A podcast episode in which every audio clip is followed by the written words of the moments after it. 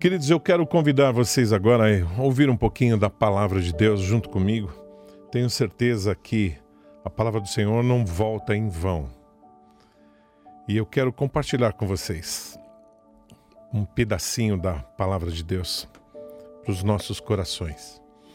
E eu quero começar fazendo uma perguntinha para vocês, né? Você já reparou que temos facilidades para atirarmos pedras nos outros. E eu não estou dizendo assim é, a facilidade de atirar pedras, não por maldade, que eu quero crer que não, isso não acaba não tendo, não tendo propósito no nosso coração, mas fazemos isso de vez em quando, até por das melhores intenções fazemos isso também. Atiramos pedras porque julgamos o que fa estamos fazendo é o mais correto, atiramos pedras porque uh, queremos ser até zelosos com as coisas, ou atiramos pedras também porque é, não queremos pecar contra Deus. Mas para que possamos estar de acordo com o que Cristo tem para as nossas vidas, precisamos aprender o que a Bíblia nos diz para fazer é, o que é certo, o que é realmente correto. E temos que deixar as pedras de lado e olhar nos olhos do amor do Senhor sobre as nossas vidas. Que a palavra diz: os que uh, estão sendo levados para a morte, né, é, e salva uh, os que cambaleiam indo para serem mortos. Né? O que eu quero dizer com isso é, o, é, é, é, um, é, exatamente que nós fazemos as coisas como Paulo fala, né? Aquilo que eu quero fazer, certo, eu não faço, e aquilo que eu quero não fazer, eu faço. Então eu preciso de fato, queridos, estar atento ao propósito do Senhor, à vontade dele. E a palavra que eu quero compartilhar com vocês é a palavra da história que está em, no Evangelho de João 8, do versículo 1 ao 11, que fala exatamente dessa dessa condição das nossas vidas. Eu vou falar eles de acordo com os versículos, de acordo com o decorrer da palavra, para que a gente tenha mais tempo para falar. Então a palavra diz assim, né? Diz a Bíblia que os escribas e os fariseus trouxeram aquela mulher à presença de Jesus, que foi surpreendida em adultério. E essa, esses homens não desejavam que a justiça fosse realmente feita na mulher. O que eles realmente queriam era testar a resposta de Jesus e deixá-la em uma situação difícil. Porque qualquer resposta dada naquela circunstância poderia quebrar tudo que Jesus estava ensinando sobre o amor, né? E Jesus não poderia nem ser a favor do pecado e não poderia consentir com o adultério, mas também não poderia ser a favor da morte daquela mulher. Então, aparentemente, ele estava meio que é, colocado na parede. Isso é o que a gente, o natural, pensa. Mas a palavra diz: isto diziam eles tentando para que, é, para terem do que o acusar, mas Jesus, inclinando-se, escrevia na terra com o dedo.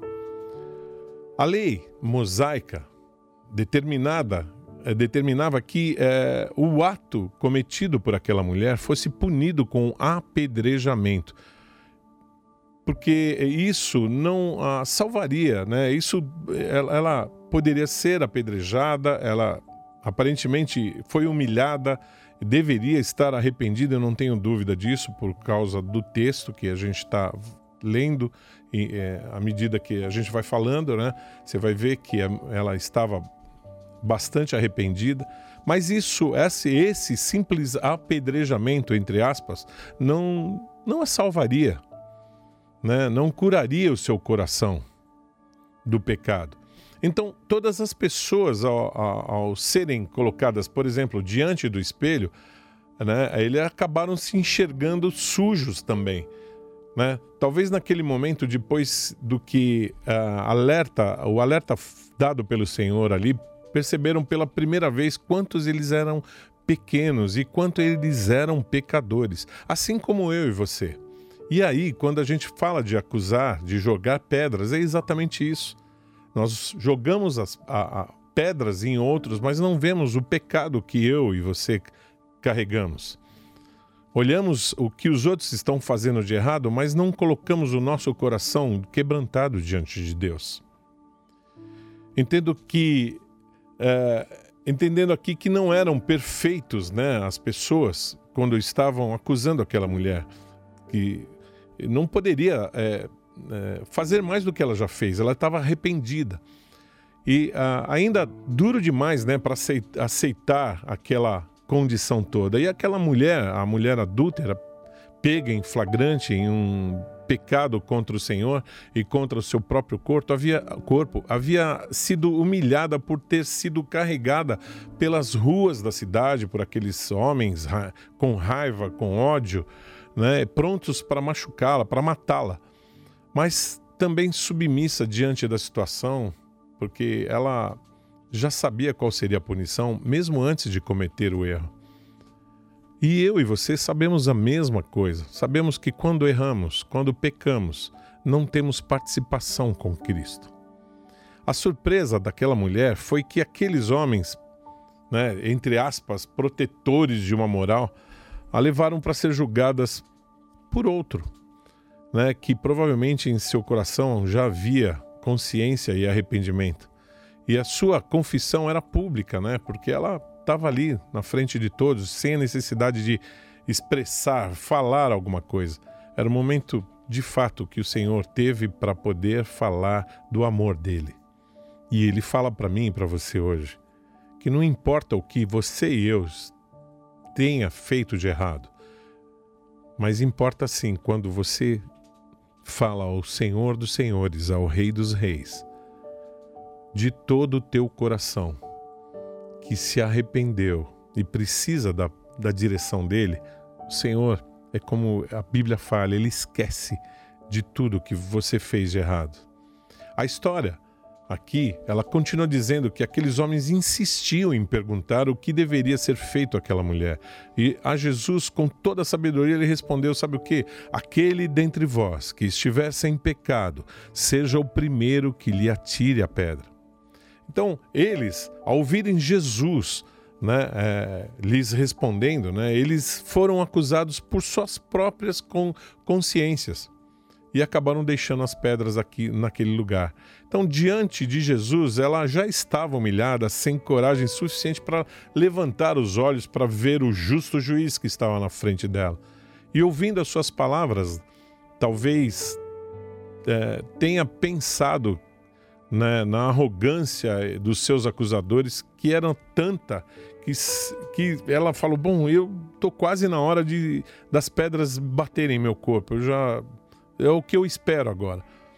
Mas apenas ela ouviu os passos silenciosos das, daqueles que a acusavam. É, eles indo embora com a consciência humana sobre a vida deles, né? A consciência deles de pecadores diante do Rei dos Reis. Então, quando, quando é, é, enfim, ela cria coragem para se levantar os olhos e ver na sua frente o seu Salvador, mas ainda faltava, sabe o que? O coração ser salvo. Aquilo não poderia ficar de lado, era extremamente importante esse momento para continuar, né? E, e, a palavra fala assim: endireitando-se Jesus e não vendo ninguém mais do que a mulher, disse-lhe: Mulher, onde estão aqueles teus acusadores? Ninguém te condenou? E ela disse: Ninguém, Senhor. E disse-lhe Jesus: Nem eu também te condeno. Vai-te e não peques mais. Queridos, nesse momento, essa mulher aí percebeu que o único que podia condená-la estava na sua frente ela, ele era o único que não tinha pecado e por isso ele poderia apedrejá-la, mas não fez. Ela, ele simplesmente a perdoou e deu um mandamento a seguir: não pecar mais. E também mostrou aqui o, o que ela fez no passado foi apagado e que a partir daquele momento ela tinha uma nova vida. Talvez naquele momento, movida pelo amor, tenha tentado reconciliar-se com o marido, sei lá, é uma condição que eu acho. Então, a partir daquele momento, ela experimentou do amor de Cristo, trazendo perdão e salvação sobre ela. Entendo, queridos, que nós somos muito parecidos, tanto quanto a, como a mulher, como os acusadores. Nós somos os dois. Com seus acusadores também, sabe por quê?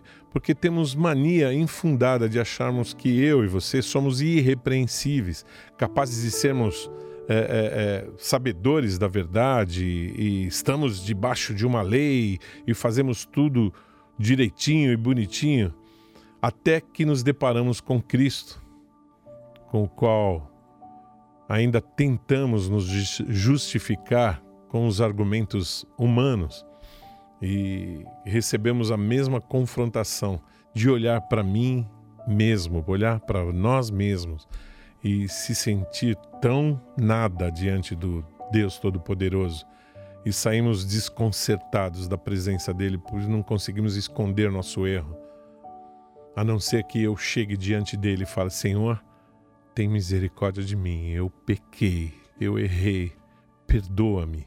Aleluia.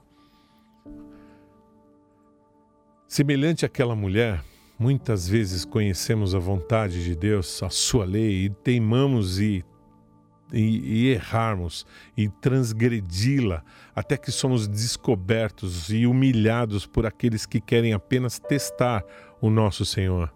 Recebemos de Deus o perdão e o nosso coração chora de vergonha, alegria, por, porque o Senhor é conosco e amor, com a promessa de que nenhuma condenação há para aqueles que estão no Senhor e com a convicção de que com Cristo somos justificados. Aleluia.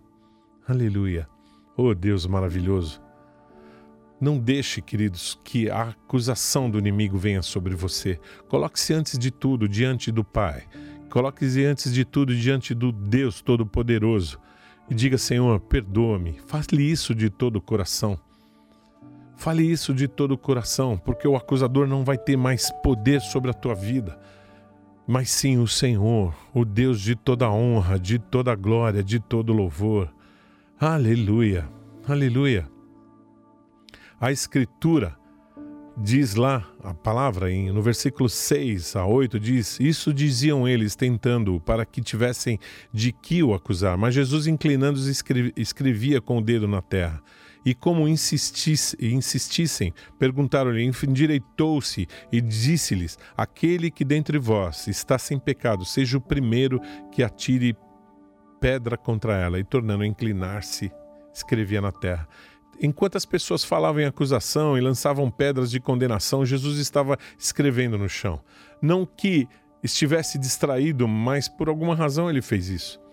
E esse ato de Jesus chama atenção, embora o texto não diga o que ele escreveu efetivamente no chão. Isso nos leva a conjecturar, a, a pensar o que teria escrito e para quem ele escreveu. Muito provavelmente foi para aquela mulher, sei lá, marcando a sua vida naquele lugar. O que Jesus teria escrito? Não matarás? Se Jesus escrevesse esse mandamento, seria para lembrar aquelas pessoas que não adiantava seguir a lei de acordo com os homens e esquecer-se de fazer a vontade de Deus. Será que ele tinha escrito amor? Deus é amor. Lá, 1 João, aquele que não ama não conhece a Deus, porque Deus é amor. E Jesus poderia ter registrado no chão o que ele mesmo criou, que sua essência é o amor que perdoa todos os pecados. Ou tinha escrito Jesus, a assinatura do seu próprio nome, que tem todo o poder e autoridade. Aleluia! E chama-os, disseram-lhes que absolutamente não falassem, nem ensinassem, né? no nome de Jesus, seria autorização para a sua nova vida. Nenhuma lei é maior do que o nome de Jesus. Muitas são as palavras que Jesus poderia ter escrito, né? embora nunca vamos saber naturalmente o que Jesus escreveu no chão. Podemos ter certeza que está disposto a começar uma nova história para aqueles que creem em seu poder. Então, também temos a garantia de que nenhuma palavra de Deus volta vazia. A, palavra diz: Assim será a minha palavra, que sair da minha boca. Ela não voltará para mim vazia, antes fará o que me apraz e prosperar e prosperará naquilo que a enviei. E, e, e, e, que nenhuma letra sequer pode ser apagada, porque passará o céu e a terra, porém as minhas palavras não passarão. Queridos, se a sua casa, trabalho, rua, cidade ou onde a sua história for marcada por acusação, condenação, Jesus pode ali mesmo escrever uma história para você. A Bíblia diz que no céu há livros onde Deus registra os nomes dos salvos e as suas obras. Apocalipse 20, ele fala assim: E vi os mortos, grandes e pequenos, que estavam diante de Deus, e abriram-se os livros, e abriu-se outro livro, que é o da vida, e os mortos foram julgados pelas coisas que estavam escritas nos livros, segundo as suas obras. Saiba que Deus, queridos, quer escrever a sua história lá no céu e também aqui na terra. Mateus 18 diz assim: Em verdade vos digo que tudo que ligardes na terra será ligado no céu, e tudo que desligares na terra será desligado no céu. Então não esqueça que quando as pessoas estão falando ou lançando pedras em você, Jesus está escrevendo uma nova história para a sua vida, como daquela mulher. Jesus te perdoa e restaura porque Ele é amoroso, misericordioso, Deus de toda honra e de toda glória. Amém.